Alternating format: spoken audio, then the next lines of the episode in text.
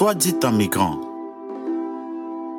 Cherchez à comprendre pourquoi les personnes se déplacent entre les différents pays. Comment elles se déplacent et comment elles sont accueillies. Un regard sur la migration internationale. Une émission proposée par le laboratoire Migrantaire sur la radio Pulsar. Bonjour à toutes et tous, soyez les bienvenus pour ce nouvel épisode de Soit dit en migrant. Aujourd'hui, c'est avec grand plaisir que j'anime cette émission avec Brenda Lebigot. Bonjour Brenda. Bonjour Louis. Alors pour rappel, euh, Soit dit en migrant, euh, c'est une émission dans laquelle nous réfléchissons aux migrations internationales. Nous cherchons à comprendre qui sont les personnes migrantes, quelles sont les multiples raisons qui les amènent à se déplacer d'un pays à un autre, comment s'organisent également les, les accueils dans les pays euh, d'arrivée et puis plus largement, quels sont les enjeux politiques, sociaux, économiques, mais aussi peut-être, on le verra, cette, euh, cette euh, séance écologique qui se joue derrière les migrations internationales. Alors euh, aujourd'hui, on interroge, hein, comme vous commencez peut-être à le comprendre, les liens qu'entretiennent les phénomènes migratoires avec un autre enjeu particulièrement fort en ce 21e siècle, qui est l'environnement. Tout à fait. Et pour nous mettre en contexte, eh je citerai un rapport de la Banque mondiale qui estimait fin septembre 2021 que 216 millions de personnes seraient obligées de se déplacer en raison des changements climatiques d'ici 2050.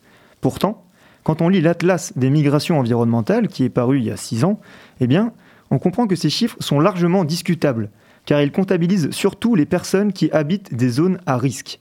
De fait, L'environnement peut être la cause déterminante d'un déplacement de population, comme pendant un tremblement de terre ou un tsunami. Mais lorsque l'on considère des événements plus lents et continus dans le temps, comme la modification du cycle de l'eau ou de la qualité des sols, eh bien, on se rend compte qu'il est quasiment impossible d'isoler ce facteur environnement parmi les raisons des déplacements. En effet, notre environnement est un des multiples éléments qui nous font agir, nos déplacements sont aussi conditionnés par les orientations politiques, économiques ou sociales des gouvernements qui peuvent nous permettre de faire plus ou moins face aux difficultés et de nous adapter. De plus, eh bien, il n'existe pas encore de juridiction précise pour prendre en charge les personnes déplacées, car l'environnement n'a pas de définition qui fait consensus et n'est pas reconnu comme une source de persécution par les instances internationales. Ainsi, eh les personnes forcées de quitter leur lieu de vie pour des raisons environnementales ne rentrent pas dans une juridiction précise et ne peuvent pas être prises en charge efficacement. Enfin, eh bien, au-delà des conséquences de notre environnement sur nos migrations, nous influençons aussi les endroits où nous nous déplaçons. Merci Louis. Alors, euh, beaucoup de questions à aborder euh, sur ces liens entre migration euh, et environnement. Et pour ça, on accueille plusieurs personnes aujourd'hui. D'abord, nous sommes en ligne avec Samuel Mage, vigneron récoltant sur l'île d'Oléron. Bonjour Samuel Mage. Oui, bonjour. Merci beaucoup d'être avec nous euh, ce midi. Et euh, dans quelques instants, nous discuterons avec vous de votre euh, expérience locale, votre expérience insulaire et des multiples stratégies que vous développez dans le cadre de votre activité professionnelle pour parvenir à vous adapter à cet environnement qui change. Et en studio, nous sommes avec Florian Bonnefoy, doctorant en sociologie, à la fois à Migrinter et au CEDEJ, qui est un laboratoire basé au Caire en Égypte. Florian, tu nous parleras tout à l'heure des recherches passionnantes que tu mènes dans la vallée du Nil, mais n'hésite pas d'ici là à prendre part au débat. Merci, bonjour à tous.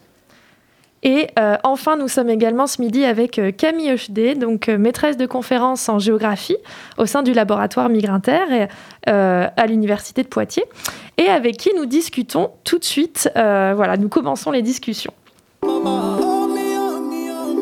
Soit dit en migrant Alors, euh, Camille, euh, bonjour. Bonjour. Tu as rejoint euh, le laboratoire Migrinter il y a quelques années maintenant et tu contribues notamment à animer un, sous-axe du projet scientifique tout nouveau au sein du labo qui s'intéresse aux liens entre migration et environnement. Donc, comme Louis l'a mentionné en introduction, les liens entre phénomènes migratoires et environnement ne se limitent pas à à une figure qu'on voit parfois dans les médias, la figure du, réfugié climatique, celle-ci étant bien difficile à, définir euh, rigoureusement. Alors, est-ce que tu pourrais nous expliquer un peu quelles sont les questions qui émergent quand on, pourrait dire quand on regarde les avec les lunettes de l'environnement ou, inversement, et quand on s'intéresse au lien entre transition écologique et migration Effectivement, cette relation entre migration et environnement, elle est un peu à double sens. Euh, en introduction, Louis a beaucoup insisté sur euh, un premier sens qui est euh, désormais assez répandu, en tout cas qui a un, enjeu fort dans le contexte du changement climatique. C'est le sens du rôle de l'environnement comme cause d'une migration qui serait dans ce cas plutôt une migration forcée et qui, euh, qui contribuerait à créer cette nouvelle catégorie qu'on appelle les migrations environnementales, qui désigne les déplacements de populations qui ont dû fuir leur région suite à une catastrophe naturelle de type euh, séisme, érosion des sols. Et euh, là, dans l'histoire récente, on a des exemples de déplacements de population en raison de ces catastrophes naturelles. Après Katrina, par exemple, à la Nouvelle-Orléans en 2005, il y a un million de personnes qui ont été déplacés et dont euh, beaucoup ne sont pas revenus euh, dans euh, leur logement d'origine ou, même dans la ville d'origine.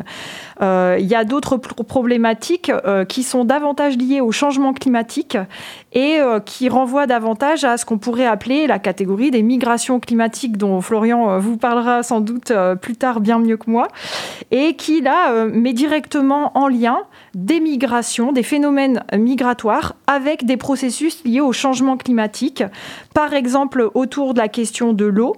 Euh, de l'eau qui peut euh, soit euh, être en raréfaction, soit au contraire qui peut être trop présente parce que dans les milieux insulaires, le niveau des mers monte et on a déjà plusieurs exemples d'îles notamment du Pacifique où par exemple les îles Tuvalu où l'eau, le niveau de la mer s'élève d'environ 1,5 cm par an et en sachant que le point culminant de l'île est à, est à 4 mètres et demi au-dessus du niveau des mers, eh bien il y a déjà 3000 personnes qui ont migré vers la Nouvelle zélande euh, sur une île qui compte 10 000 habitants. Donc c'est quand même une proportion euh, tout à fait importante. Avec la problématique de la reconnaissance de ce statut de réfugié euh, climatique qui est en débat et qui est une question d'ordre juridique, mais qui dépasse largement ces enjeux juridiques. Et puis il y a un deuxième sens pour envisager ces questionnements autour des phénomènes migratoires liés à l'environnement, c'est au contraire d'appréhender euh, le migrant comme un acteur des transformations environnementales. Alors, le migrant, il peut être euh, un agent, euh, un acteur de la transition écologique, mais sans avoir de velléité militante ou de participer à une opération de transition, le migrant peut tout tout simplement être un acteur de la transformation de son environnement. Et là, je reviens un peu sur ce qu'on entend comme environnement, qui est peut-être pas tout à fait le même sens que l'environnement avec un grand E dans euh, le, sens des, des, types de migration que j'ai évoqués précédemment, mais un environnement avec un petit E qui désignerait en fait son cadre de vie, l'endroit où l'on vit, où l'on travaille, euh, euh, où l'on joue, pour reprendre une, une définition d'un auteur américain. Ce qui est intéressant parce que ça amène à mettre la focale sur une diversité d'espaces dans lesquels les migrants s'installent et participent à ces changements environnementaux. Euh, ça peut être des réfugiés, par exemple, qui développent des espaces de jardinage urbain dans des villes et qui contribuent à la durabilité des environnements urbains. Ça peut être aussi euh, des migrants internationaux euh, qui s'installent dans les campagnes françaises et qui développent des projets agricoles autour de l'agriculture biologique, de la permaculture.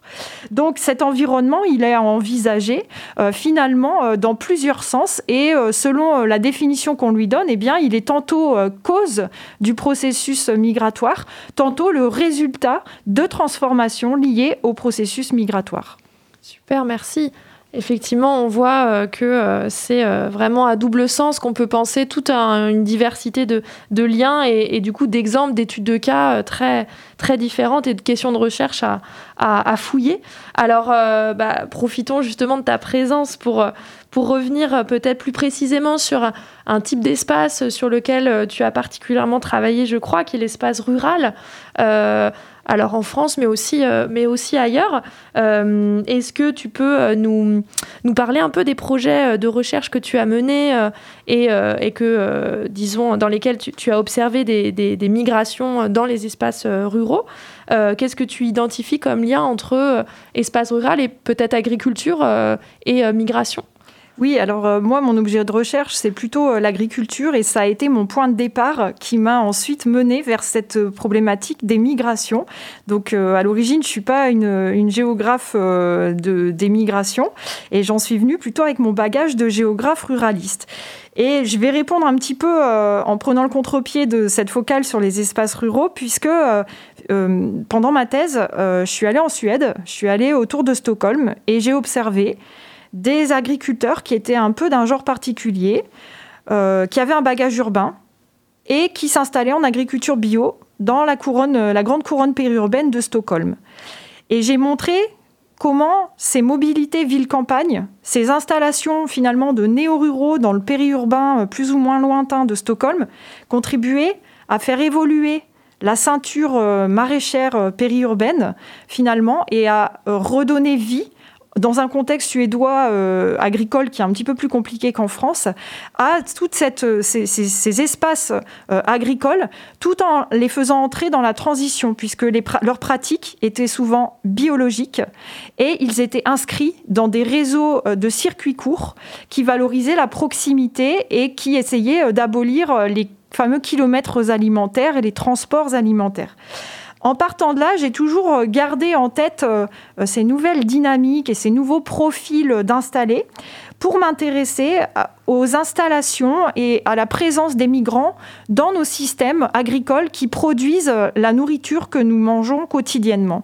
Et j'ai mis en évidence, notamment dans le cadre d'un programme de recherche qui s'appelle la NRK Migri, qui veut dire les campagnes dans les migrations internationales, finalement, deux aspects assez ambivalents de cette présence des migrants dans les systèmes agricoles, pour le coup ruraux, qui coexistent parfois dans un même espace et qui ne produisent pas la même chose.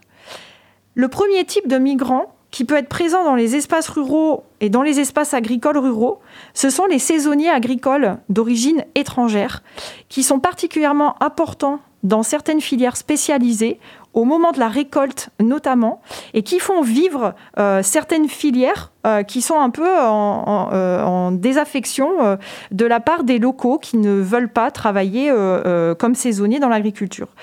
Et proche de Poitiers, il y a un, système spécialisé qui embauche une part significative de saisonniers agricoles étrangers. C'est la filière de production du melon dans le Loup du Nez qui embauchent euh, des saisonniers étrangers qui viennent euh, pour euh, partie significative de Bulgarie et dans une moindre mesure de Roumanie, et qui participent finalement à reproduire ce système qui n'est pas euh, sans, euh, disons, sans poser d'un certain nombre de problèmes quant au statut de ces travailleurs étrangers, quant au rapport de domination qui se mettent en place sur les exploitations euh, et qui tendent parfois même à racialiser et à ethniciser la présence de ces travailleurs étrangers. Un peu proche de chez nous également, et je pourrais développer un peu plus euh, après, euh, il y a un autre aspect de cette présence des migrants étrangers euh, dans nos campagnes, c'est aussi des migrants étrangers qui sont plutôt, on va dire, aisés, classe moyenne, et qui ont un projet agricole qu'ils ne peuvent pas développer dans leur pays d'origine, et qui s'installent dans les campagnes françaises peu denses, et qui s'installe en tant qu'agriculteur, ce qui est assez nouveau euh, par rapport à la figure euh, type du migrant euh, retraité qui s'installe dans les campagnes du sud-ouest, hein, typiquement, et qui ont des projets en agriculture biologique qui s'inscrivent, pareil, dans des logiques de proximité, dans des, logiques de circuits courts, qui s'installent sur des micro-fermes qui permettent, de leur point de vue, d'accomplir le mode de vie qu'ils recherchent et d'améliorer leur qualité de vie. Donc ces deux processus-là que moi j'ai travaillé dans différents espaces euh, français euh, peuvent coexister dans euh, l'espace rural et créer des dynamiques tout à fait originales où, quelle que soit la dynamique, paupérisation, précarisation ou bien transition, eh bien, ça contribue à des évolutions démographiques, économiques, résidentielles, etc. Et est-ce que ces, ces, différents migrants qu'on pourrait presque un peu opposer à première vue se est-ce qu'on peut retrouver des formes de, solidarité ou de, est-ce qu'ils se croisent Est-ce qu'ils participent peut-être à redynamiser certains espaces qui peuvent être un petit peu, d'un point de vue démographique, en perte de, densité alors ça dépend des espaces. Mm. on a observé qu'il y avait un croisement de ces formes de présence, par exemple en Ariège, qui était un terrain, un terrain de notre programme de recherche.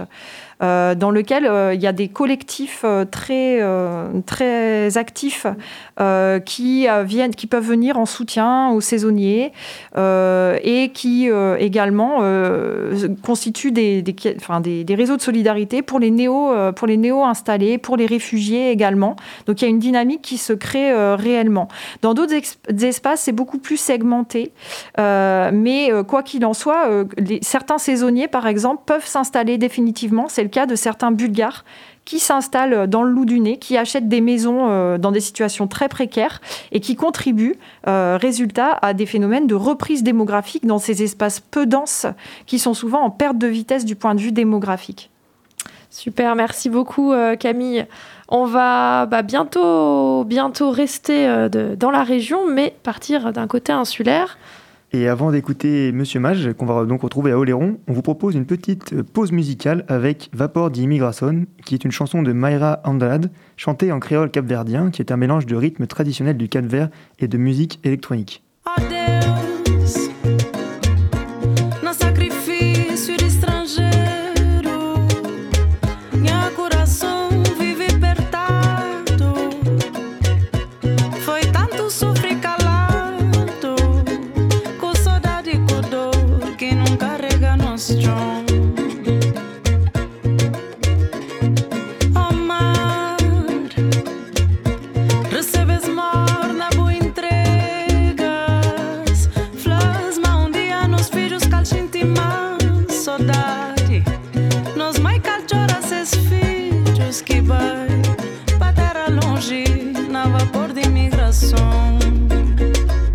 Na vapor de imigração.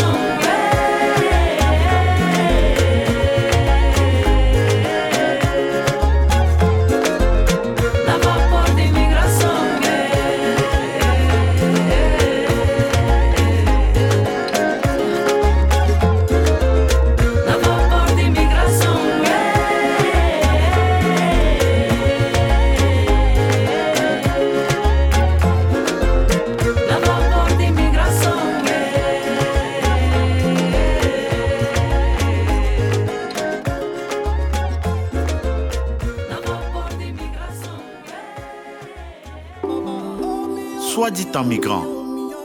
Un regard sur la migration internationale. Une émission proposée par le laboratoire Migrinter et la radio Pulsar. Rebonjour à toutes et tous, vous êtes bien sur l'émission Soit dit en migrant et aujourd'hui nous sommes avec monsieur Samuel Mage. Encore merci d'être en ligne avec nous ce matin, est-ce que vous nous entendez toujours? Très bien, merci. Donc euh, bah, bonjour à tous. Donc effectivement l'étude est passionnante et captivante. Donc euh, effectivement euh, sur l'île de Léron c'est un peu la synthèse de ce que vous avez parlé tout à l'heure. Donc c'est un micro-territoire qui est fragile, où il y a beaucoup de migration par rapport aux touristes, effectivement. Et effectivement, ce site est fragile parce que nous sommes euh, à proximité de l'océan. Et chaque tempête, euh, bah, il y a une partie de la côte, du trait de côte qui perd. Donc pour l'instant, on se dit, euh, il y a encore la forêt, mais effectivement, dans, quelques décennies, bah, la mer va, va arriver dans les cultures. Et effectivement, là, c'est ce qu'il faudra poser comme question. la migration, est-ce que l'agriculture sera durable sur les ronds? Euh, est-ce que les touristes euh, vont vouloir continuer à venir du fait que ben, leur bien immobilier va peut-être se dégrader? Donc, euh, on est en perpétuelle réflexion. Donc, ça sera peut-être dans 5, 10, 15, 20, 30 ans. Aujourd'hui, on voit bien que le climat, c'est très aléatoire. Là, cette année, nous avons un hiver exceptionnel, donc il n'y a pas de vent. Donc, effectivement, là, on reste serein. Mais euh, si demain nous avons une tempête euh, en plein mois de juin, euh, bah, effectivement, on peut avoir des, des répercussions sur l'érosion marine, mais effectivement sur nos cultures, soit des embruns marins qui brûlent nos cultures, soit des forts coups de vent qui, qui cassent les bois de vigne, et ça a un impact direct sur, bah, sur notre production. Oui, parce ça a un impact pour, bien sûr économique. Pour préciser un Ah. peu aux, aux personnes qui nous écoutent, vous êtes bien euh, donc euh, vigneron installé euh, donc en tant que vigneron récoltant sur, sur l'île d'Oléron. Et euh, en, Donc, nous- en discutant, euh, donc en préparant cette émission, vous m'expliquez que vous, vous incarnez quelque part, en fait, selon moi, une, une agriculture qui met en œuvre des stratégies d'adaptation justement devant, devant ces changements. Et est-ce que vous ça. pourriez, du coup, bah, nous, nous raconter un peu comment est-ce que vous arrivez à mettre en place cette, euh, cette transition, comme on dit? Tout à fait. Donc, euh, nous, nous avons 32 hectares euh, de vignes, production 20 pays, Pinot et Cognac. Et en fait, euh, nous sommes en agriculture biologique et nous, avons, nous faisons partie d'un collectif d'agriculture du vivant. Donc, c'est-à-dire, on, veut être dans l'avenir autonome, plus être dépendant de toute cette économie, euh, euh, comment dire, de- d'engrais, euh, de produits et autres. Et en fait, là, depuis trois ans, nous commençons à planter des haies pour faire des corridors biologiques, justement pour nous préserver des agressions justement du climat qui, qui est un peu dérouté en fait. Et donc en fait, on, ne cultive plus nos sols pour éviter l'érosion, parce qu'effectivement, bah, l'ennemi numéro un de, de nos sols, c'est le soleil. Et aujourd'hui, l'agriculture française, comme on nous l'a appris, euh, elle est en train de détruire euh, comment dire notre capital de fertilité en fait. Et alors donc nous en fait nous semons des couverts végétaux et on ne cultive euh, plus du tout, juste un petit peu sous le rang parce qu'il n'y a pas de solution vraiment miracle. Et en fait au bout de ça va faire maintenant la quatrième année, on s'aperçoit que le que le sol change, il y a une biodiversité qui s'installe et il y a en fait euh, il y a plus de porosité du sol. Donc en fait, il faut reconstruire le système comme une forêt. En fait, on n'a rien inventé. En fait, c'est nous, euh, bah, l'agriculture, on l'a voulu euh, industrielle et on voit que maintenant, on voit qu'on est au bout du système. Maintenant, au bout de 70 ans de culture intensive, on voit que bah, là, il y a, il y a une, une baisse de fertilité de nos sols. On est beaucoup plus vulnérable aux insectes et aux maladies. Et ça, c'est, on en est la principale cause. Et, et je Donc, pense il- qu'on effectivement, il faut des années pour le comprendre. On, on- on fera certainement le lien tout à l'heure avec euh, les études de, de Florian euh, sur, la, sur la vallée du Nil, qui nous parlera peut-être de montée des eaux et de salinisation des sols. Est-ce que vous, euh, Oui. Sur, euh, sur l'île d'Oléron, donc si je comprends bien, vous êtes confronté également à, ces problématiques, et est-ce que vous arrivez à vous projeter euh, dans votre métier à l'avenir Euh, Est-ce que vous voyez en fait rester sur l'île d'Oléron dans les années qui viennent? Bonne question. Si ça, si, si, c'est dans 20 ans, s'il n'y a pas de souci, oui, je me vois rester sur l'île de Léron. Après, aujourd'hui, euh, on, voit qu'il n'y a que des épisodes exceptionnels. On ne sait pas. c'est difficile d'anticiper parce qu'en fait, nous, avons, des capitaux, nous sommes agriculteurs, on ne peut pas délocaliser comme ça. Euh, donc en fait, euh, nous sommes ancrés depuis plusieurs générations sur l'île de Léron. Euh, notre foncier est implanté. Nous avons toute euh, la famille, nos, nos chais qui sont implantés. Donc c'est difficile de aujourd'hui dire voilà demain je, vais partir, mettons sur Poitiers, parce que j'aurai pas le réseau commercial, parce que j'aurai pas, je connais pas le climat il y a beaucoup de choses, de facteurs limitants. Donc effectivement, on a toujours un peu cette euh, cette épée Damoclès au-dessus de nous, parce que est-ce que ça va durer jusqu'à quand? Je veux dire, on est quand même conscient, mais c'est difficile aujourd'hui de de dire, bah, demain je vais partir. Euh, moi personnellement, mes enfants sont pas, ils veulent pas rester sur l'entreprise pour l'instant, mais j'espère quand même valoriser mon patrimoine. Donc voilà, aujourd'hui c'est l'inconnu. Et justement, donc, dans, euh, cette démarche d'adaptation finalement euh, continue euh, et devant cette, finalement cette, mobilité qui est rendue difficile par le fait que votre agriculture et toute votre production sont situées à l'île d'Oléron, est-ce que vous êtes soutenu par différentes politiques? Est-ce que vous avez des, soutiens économiques également qui vous permettent de mettre en place ces stratégies d'adaptation? Donc aujourd'hui, on est dans un monde de communication oui. Euh, il y a toujours du politiquement correct. Oui, effectivement, on va vous, on fait, ils font quelques petites opérations, des, par exemple des, euh, euh des petites conférences sur l'adaptation au climat, mais je veux dire, ça va, on va pas discuter pendant trois heures, mais après, bah, les gens, euh, bah, nos élus vont rester chez eux, ils y pensent pas, ils sont pas du tout impactés. Euh, voilà, c'est on est justement quand les gens ont des problématiques de, de famine, voilà, ces gens-là ils migrent pour manger. Mais en fait, aujourd'hui, euh, comme je disais, il y a beaucoup de sociétés qui est un peu hors sol. Euh, il y a le mhm. service, tout ça, mais les gens sont pas directement concernés justement par ce, ces phénomènes-là. Ils, ils on en parle, par exemple, aujourd'hui, on en parle pendant euh, pendant une heure, mais nous on le vit au quotidien. À chaque fois que quand il y a un orage ou qu'il y a du vent ou, les températures, on est directement imprégné parce que je veux dire, qu'est-ce qui va nous arriver? Ça, on a peur. Et après, quand vous n'êtes pas concerné, vous, effectivement, vous, vous en êtes conscient, mais pas directement concerné. Et je pense que nos élus, c'est comme ça. Ils disent oui, effectivement, mais qu'est-ce qu'on peut faire? Voilà, je pense qu'aujourd'hui, euh, ils n'ont pas la réponse. Et moi non plus. Et justement, on, l'a un peu évoqué donc avec euh, Camille Ogd juste avant, la, recherche, on, se rend compte que la recherche investit grandement euh, sur ces sujets environnementaux, on produit euh, des rapports, des articles. Est-ce que de votre point de vue, ces, connaissances sur les changements environnementaux sont, sont utiles ou comment, comment est-ce que vous pensez qu'on pourrait vous aider et comment est-ce qu'on finalement pourrait aider ces élus qui apparemment n'ont pas beaucoup de marge de manœuvre? Effectivement, ce que vous avez évoqué, euh, effectivement, comment dire, l'exemple de la Suède, c'est effectivement, euh, ou à hauteur de Poitiers, c'est une réalité. En fait, il faut comparer l'île de Léron, c'est un micro-territoire, et nous vivons un peu en autarcie. Effectivement, les gens sur l'île de Léron arrivent à valoriser euh, leurs produits, le viticulteur, le maraîcher ou le meunier, en fait, parce qu'il y a, un afflux euh, de, gens qui viennent, ils veulent le circuit court, ils sont en vacances, ils ont envie, de consommer local. Effectivement, on explique euh, notre démarche de travail et pour les gens sont vraiment intéressés. Et effectivement, reconstruire, dupliquer ce système-là euh, autour effectivement du, périurbain, moi je pense que c'est l'avenir parce que je pense que on peut reconstruire. Un, de toute façon, on n'a rien inventé. On va ce qu'on a ce qu'on a détruit depuis les 50 dernières années euh, ou 60 dernières années, on va le reconstruire au niveau de la ville parce que les gens, justement, s'aperçoivent que les gens en ont marre de vivre en ville. Ils ont besoin d'avoir un rapport euh,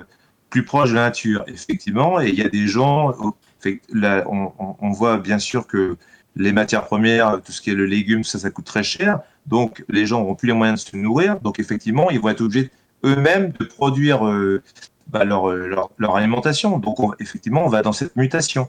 Là, on est trop dépendant de tout. Et, et je pense que effectivement, l'agriculteur, c'est un pilier majeur de, de, la société, de la migration. Effectivement, vous avez raison. Donc, euh, les études, effectivement, il faut, euh, elles sont importantes pour reconstruire euh, un nouveau système, en fait.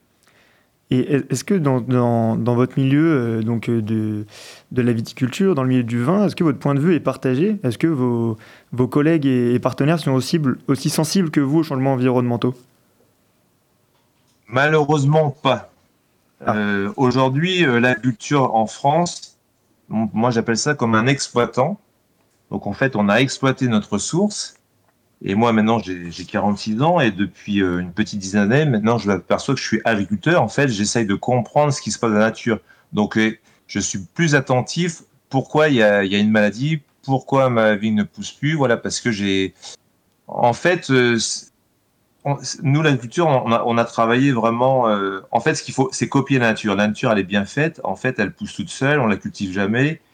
Et nous, euh, l'agriculteur, on a voulu dicter notre loi, en fait. Et, moi, maintenant, de plus, plus j'avance dans, dans, mes, dans mes essais, dans mon travail, et plus euh, je, suis conscient, euh, donc effectivement, des gens, des gens comme vous, des journalistes, je suis, je suis conscient que la nature est très bien faite. Et il faut, il faut aller vers, euh, vers ce système-là.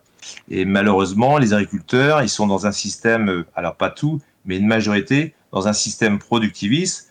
Donc en fait, il veut, c'est une agriculture industrielle.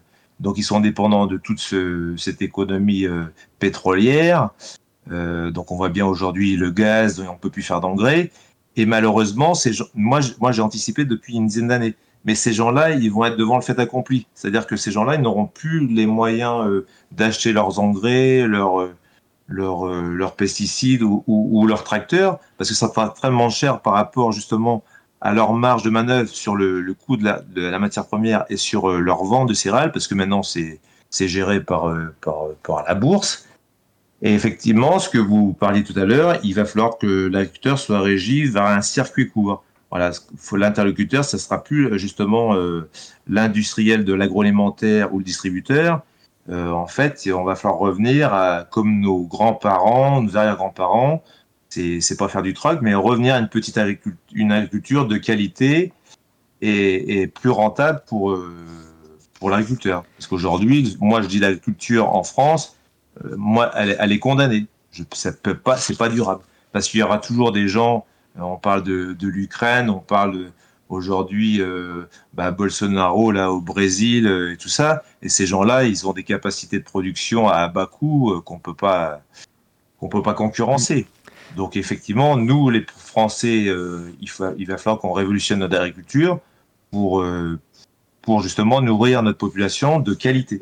Bah, écoutez, j'espère que, que, votre message euh, seront, sera entendu et, mis en application. Merci beaucoup pour votre euh, partage d'expérience.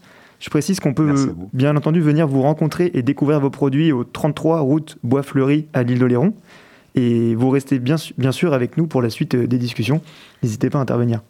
Et tout de suite, on marque une, une, petite pause musicale avec Objectif Terre, une chanson de Ridan, qui propose un, donc une chanson engagée qui critique euh, nos sociétés actuelles et déplore le manque de solidarité pour essayer de répondre aux problématiques climatiques. Je cite Les frontières de vos cartes n'y feront rien. Cette terre n'est pas à nous, vous le saurez bien.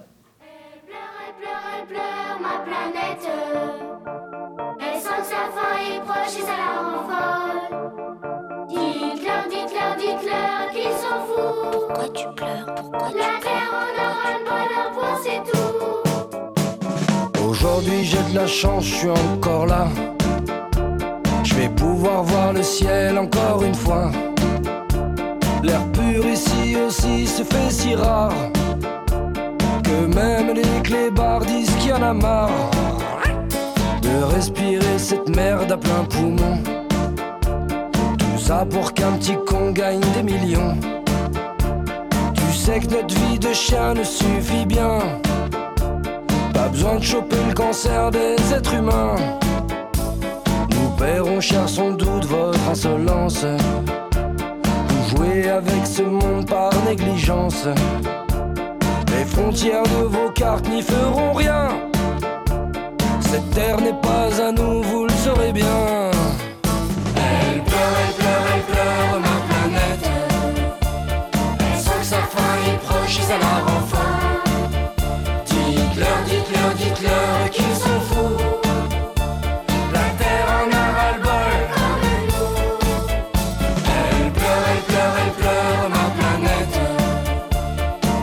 sa fin est proche, ça la rend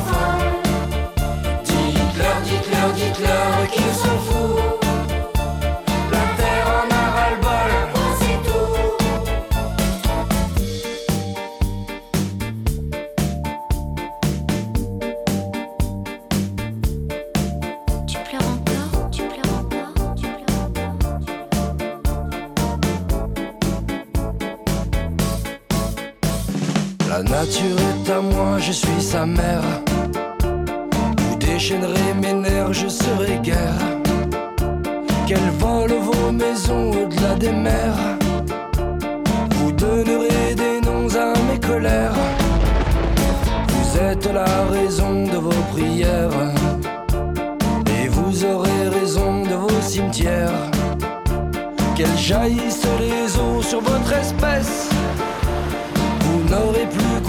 votre petitesse. Je ferai de vos villes ce bel enfer. Plus chaleureuse encore que le paradis. Vous tremblerez de peur dans vos demeures. Car l'homme a fait de l'homme cette chose sans vie.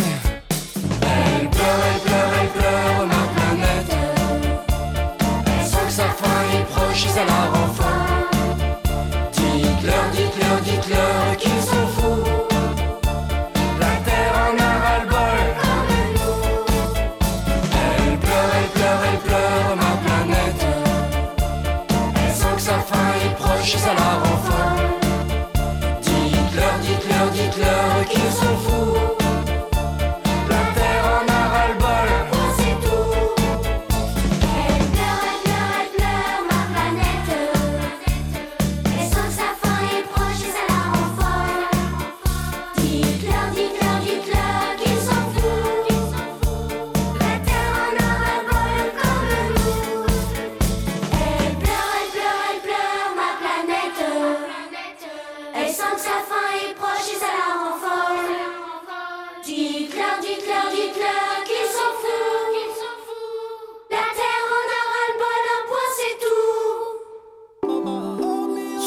migrant. Un regard sur la migration internationale. Une émission proposée par le laboratoire Migrinter et la radio Pulsar.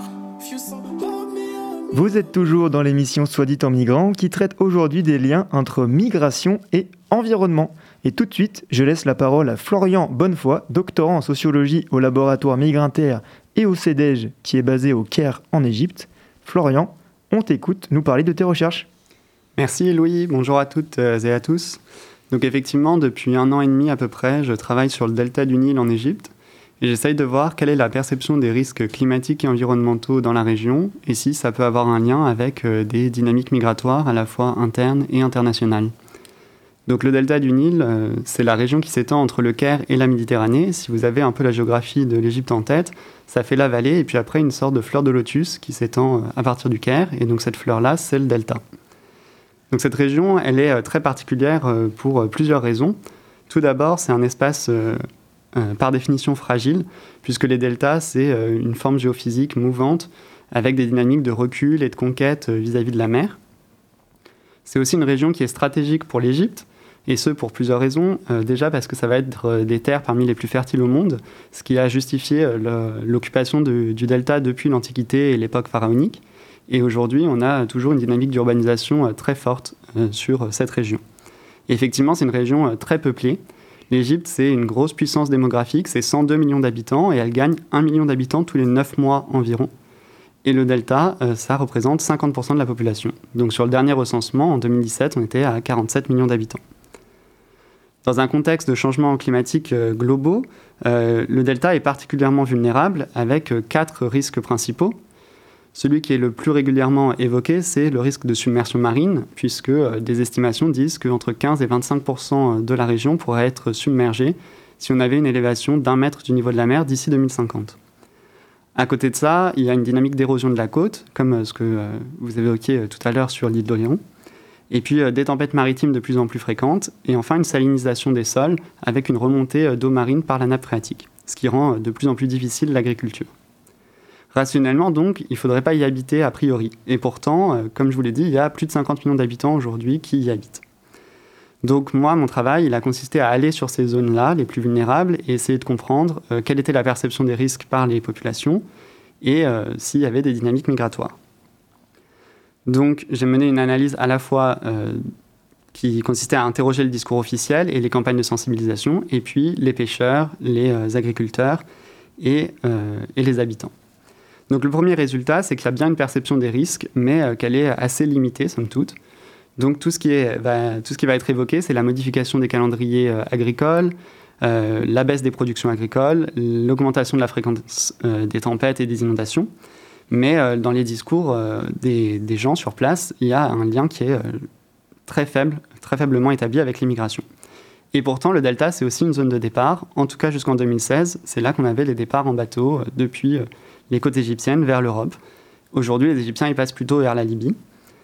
C'est aussi une zone charnière entre des migrations internes et des migrations internationales, puisque on a beaucoup d'Égyptiens du sud de l'Égypte qui se dirigent vers, euh, le delta et qu'au sein même du delta, les, euh, populations euh, qui ont du mal à poursuivre une activité agricole parce qu'il y a de moins en moins de terres disponibles, du fait de l'urbanisation, mais aussi du fait de leur baisse de qualité, vont plutôt se rediriger vers euh, des villes.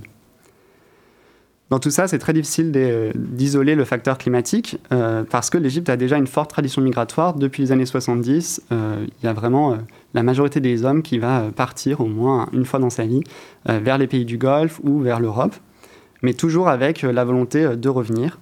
Ce qui permet en fait de relativiser un petit peu cette image de flux massif migratoire vers notamment les pays dits des Nord liés au changement climatique puisque aujourd'hui, alors même que c'est une zone qui est euh, réputée euh, particulièrement à risque, finalement, il y a toujours une volonté de retour avec euh, des remises migratoires, donc de l'argent qui est renvoyé sur place pour construire une maison, pour monter un projet, un petit projet agricole, un petit projet d'une boutique, etc.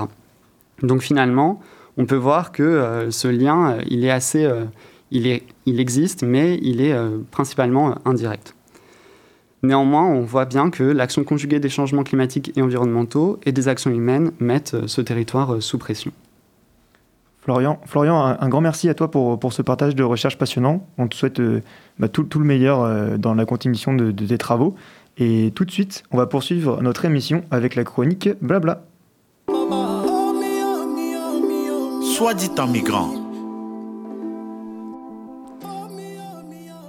Merci. Alors, euh, Louis, euh, aujourd'hui, je vous propose une rubrique blabla un peu spéciale, mettant euh, l'actualité en perspective avec le passé, avec les petites et les grandes histoires, puisque le 6 février dernier avait lieu dans plusieurs villes françaises une journée de commémore action, je cite, dont le but est de ne pas oublier les morts en exil.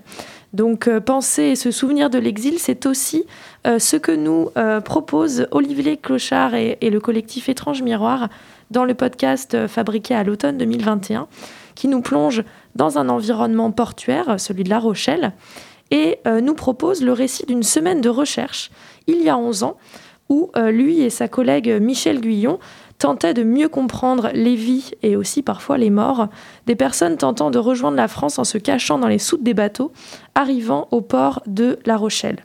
Alors ce faisant, c'est aussi l'histoire de Michel que Olivier apprenait, l'histoire de sa famille d'origine juive cachée durant la guerre dans un village du Limousin et exilée ensuite en Argentine. Donc ce podcast, c'est aussi un hommage à Michel Guyon, géographe et chercheuse à Migrinter, qui nous a euh, quittés le 7 janvier dernier. On écoute.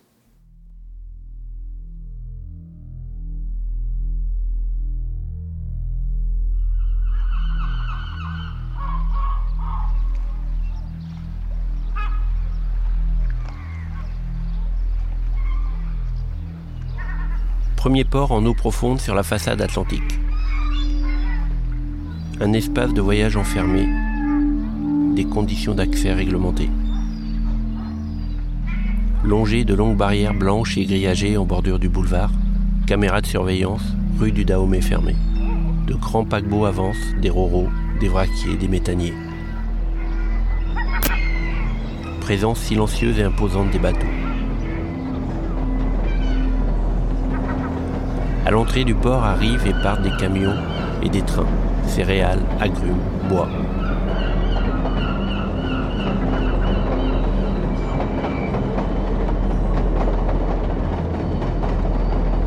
Dans les cabines des navires, des passagers clandestins sont enfermés. En mer, on va les chercher pour les forcer à travailler. Certains ont été jetés à la mer. On nous parle d'une personne momifiée dans une cale remplie d'engrais de deux personnes qui se sont noyées à proximité du port de La Rochelle. Les bateaux de la misère accueillent la misère.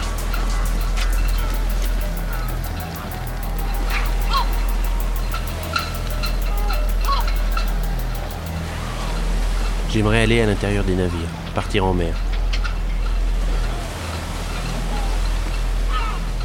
Les nouveaux paquebots avec des barreaux au hublot. Le café-bar de l'autre côté du boulevard, à la librairie Georges Orwell, hommage à la Catalogne. Le soir, à la sirène, les sons des concerts couvrent les bruits du port illuminé.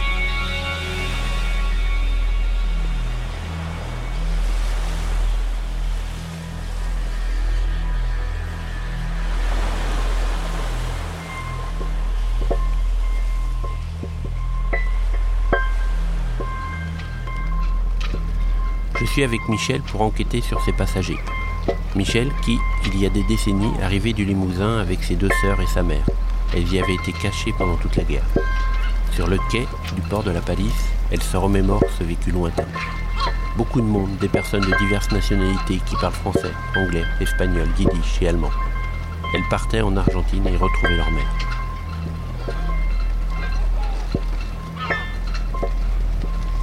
Des territoires chargés d'histoires migratoires, anciennes et oubliées, d'histoires récentes qu'on ne perçoit pas. Passagers clandestins à bord des navires de la marine marchande. Pointe-Noire, Libreville, Port-Gentil, Bata, Douala, Lomé, Accra, Abidjan, San Pedro, Monrovia, Dakar, Tanger, Oran. Pays d'Afrique et du Maghreb qui rejoignent La Rochelle. Sur le livre de bord de la PAF, sept Pakistanais ont été pris en charge.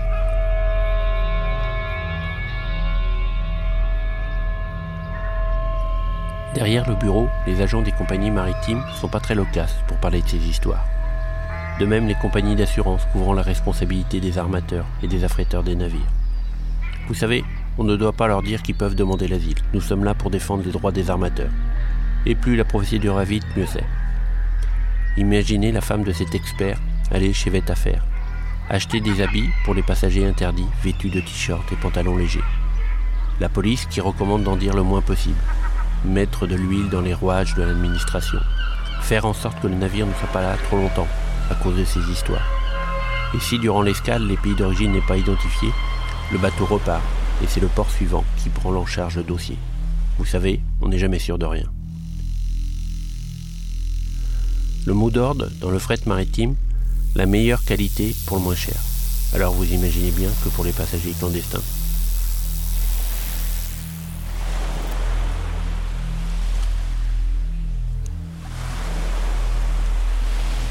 Pour certains, l'aspect humain a complètement disparu des professions, mais des policiers avouent que ces situations les ont touchés humainement. Les douches interminables que les personnes prennent une fois dans les locaux de la PAF, le clandestin de Noël, la même personne arrivée trois années de suite. On continue d'enquêter, mais pourquoi? Saisir ces histoires de personnes qu'on ne verra pas. Des traces de leur passage dans les navires constatés par les policiers et des marins.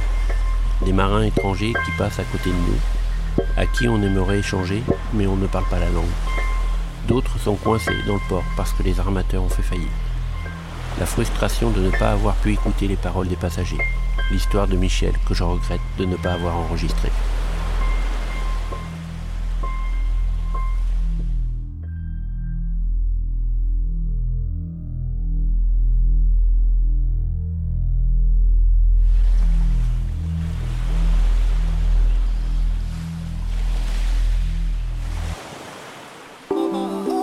Soit dit en migrant.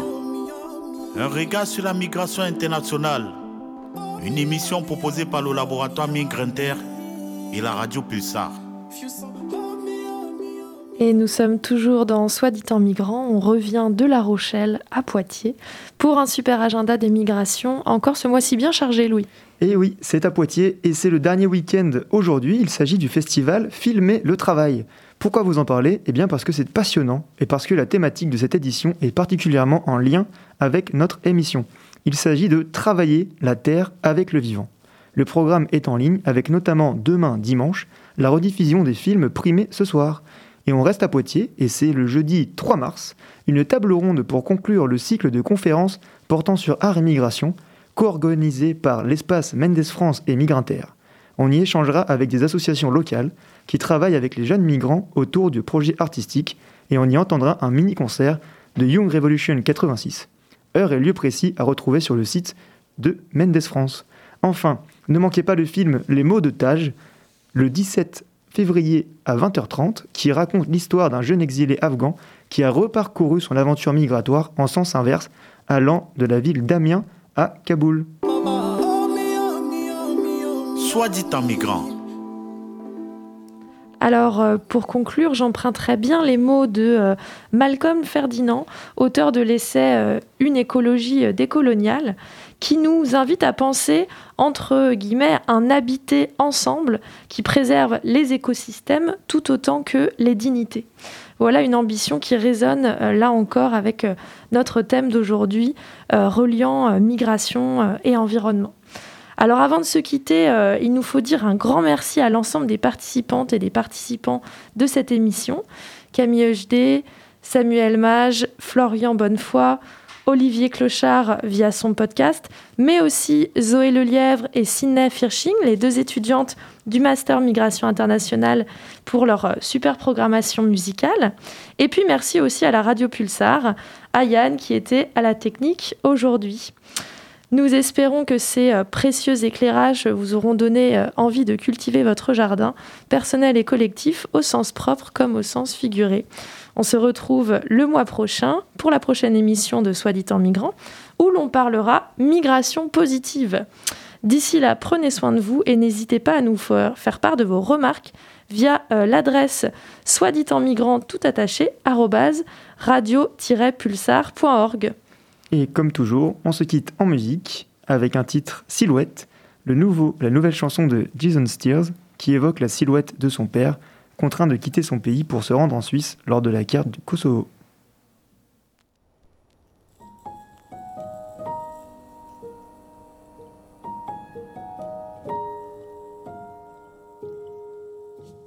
Jour de sang, violent ravage, marche au loin devant, enraciné d'autres paysages.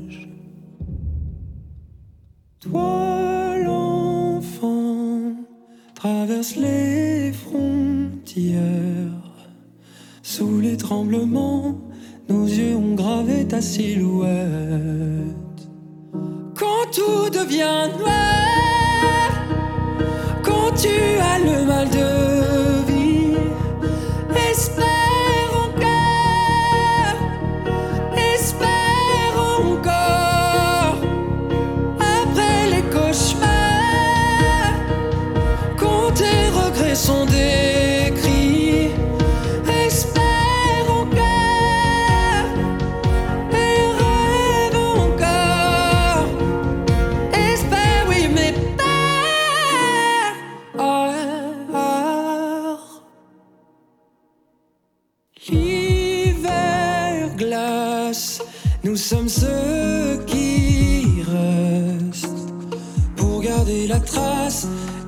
silences de ta silhouette.